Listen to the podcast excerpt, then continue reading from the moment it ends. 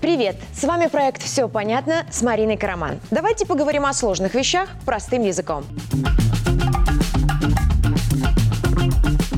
Сегодня о том, как изменились условия жизни белорусов с 1 января, по каким правилам мы теперь будем получать зарплату и ходить в отпуск, и что будет с ценами в наступившем году. Поехали!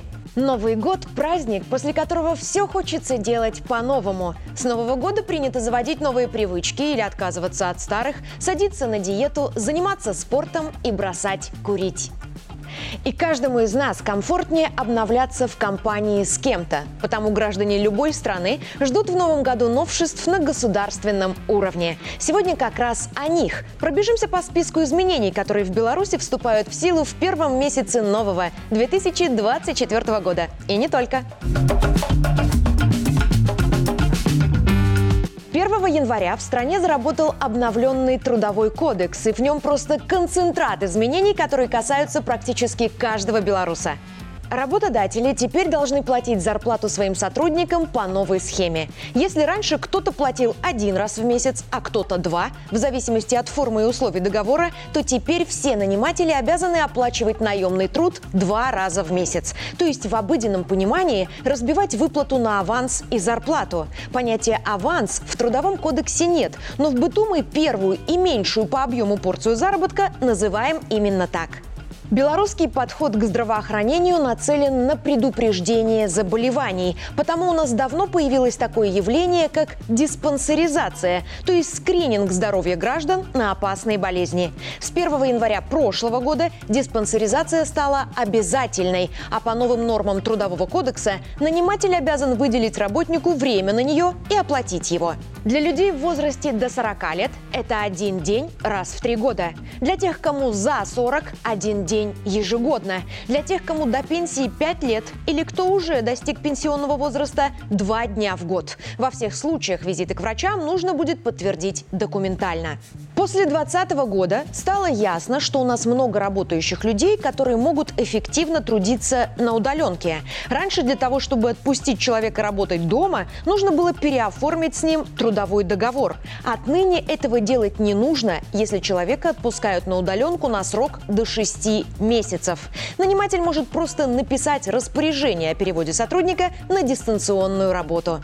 Но формат работы может быть и комбинированным, когда сотрудник то приходит в офис, то неделями трудится из дому. И теперь такая возможность тоже закреплена в Трудовом кодексе. В каких пропорциях ее реализовать, в каждом отдельном случае руководители подчиненные будут договариваться сами. Здесь же подоспело актуальное решение для того, чтобы придушить на предприятиях бюрократизм. В обновленный ТК ввели норму, по которой наниматели могут передавать документы на ознакомление работникам, направлять отправлять уведомления и получать согласие в электронной форме. Есть новшества, ориентированные на комфорт семейных белорусов, на то, чтобы отметить бракосочетание, рождение ребенка или проводить в последний путь близкого родственника, по новым нормам работник может брать три оплачиваемых дня отпуска. Родители, у которых не меньше троих детей в возрасте до 16 лет, и люди, воспитывающие ребенка с инвалидностью в возрасте до 18 лет, теперь могут выбирать один дополнительный выходной в неделю или ежедневное сокращение рабочего дня на час.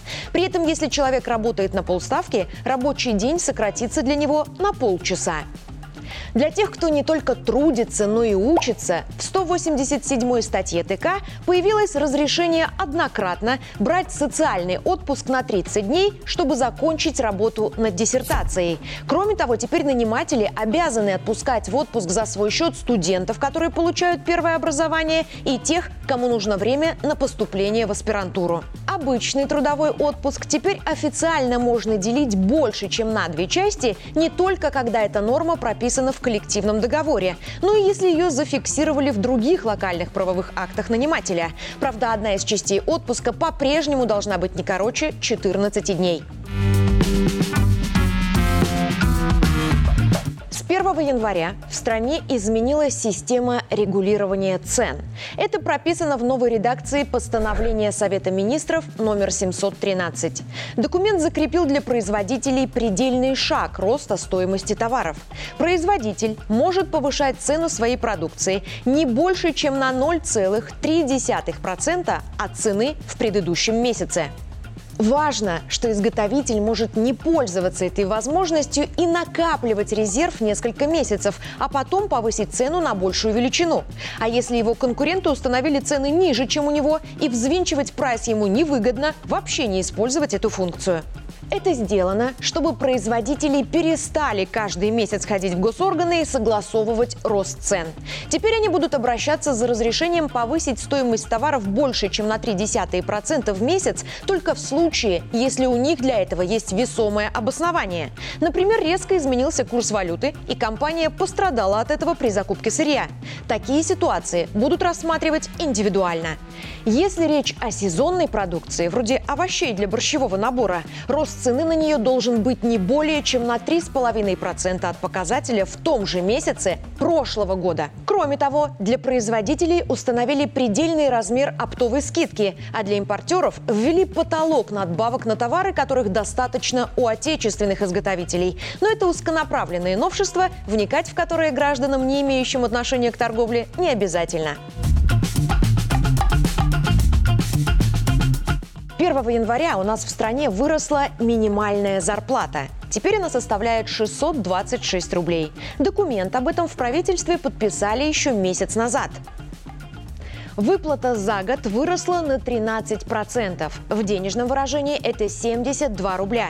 Для примера, с января 2020 она составляла 375 рублей, в 2021 году 400 рублей, в 2022 457, в начале 2023 554 рубля.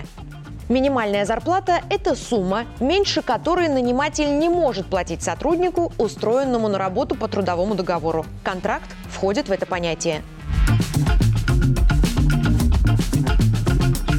1 января в стране выросла базовая ставка. Теперь она составляет 250 рублей. На 1 января ушедшего года это были 228 рублей, а в минувшем сентябре было повышение до 235 рублей. От этой величины зависит размер заработка бюджетников, потому он тоже вырастет. Вместе с тем станут больше стимулирующие выплаты и суммы компенсаций. В Минтруда сообщили, что это повышение базовой ставки не станет единственным в наступившем году. Величина будет расти еще. 1 января и 1 июня у нас в стране всегда пересматривают тарифы на коммунальные услуги. Они подорожают и сейчас.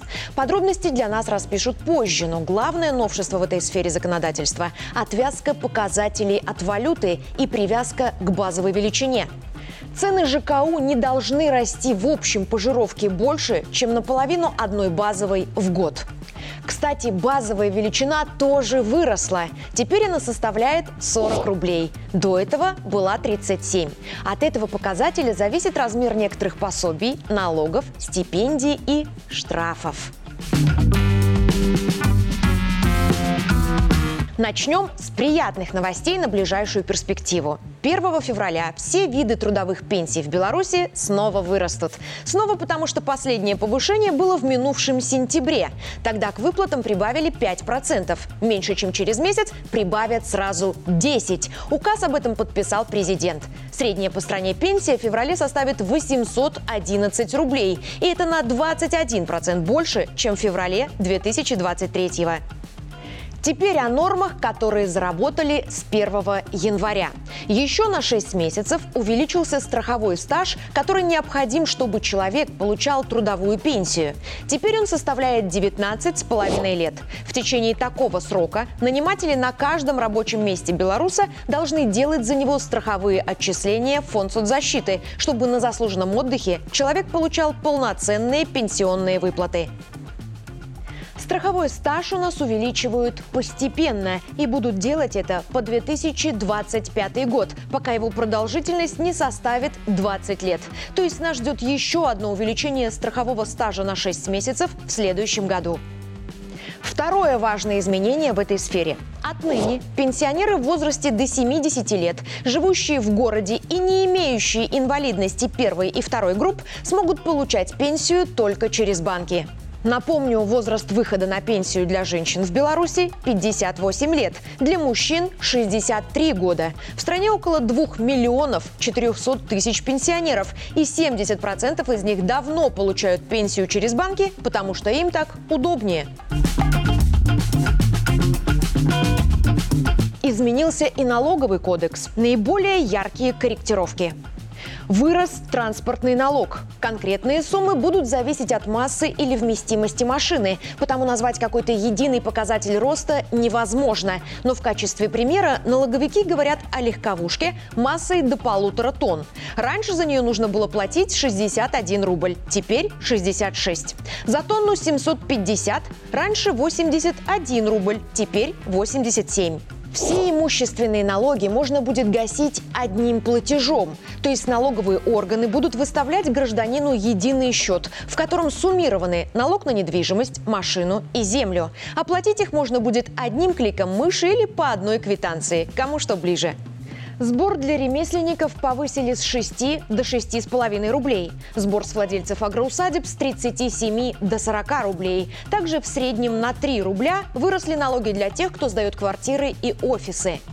И главный герой этого блока изменений – так называемый налог на богатство. Ставка подоходного налога увеличится для граждан, которые получают в год больше 200 тысяч рублей. То есть в месяц их заработок должен превышать 16 тысяч 666 рублей. Такие люди будут платить 25, а не 13 процентов подоходного налога.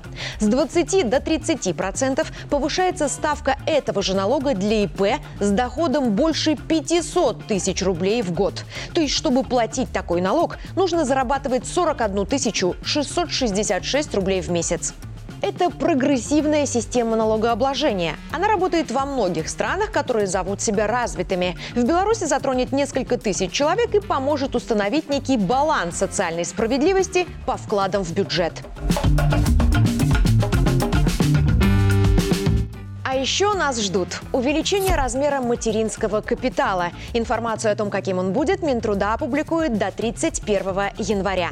1 февраля вырастут пособия на детей. В июле очень выгодно для граждан изменятся условия оплаты больничных. А постановление Совета министров номер 992 о потребительском кредитовании сделает более доступными займы на отечественную бытовую технику и средства передвижения, вроде велосипедов и мотоциклов. В стране станет больше объектов объектов, удобных для колясочников, а сфера социального обслуживания полностью сменит формат.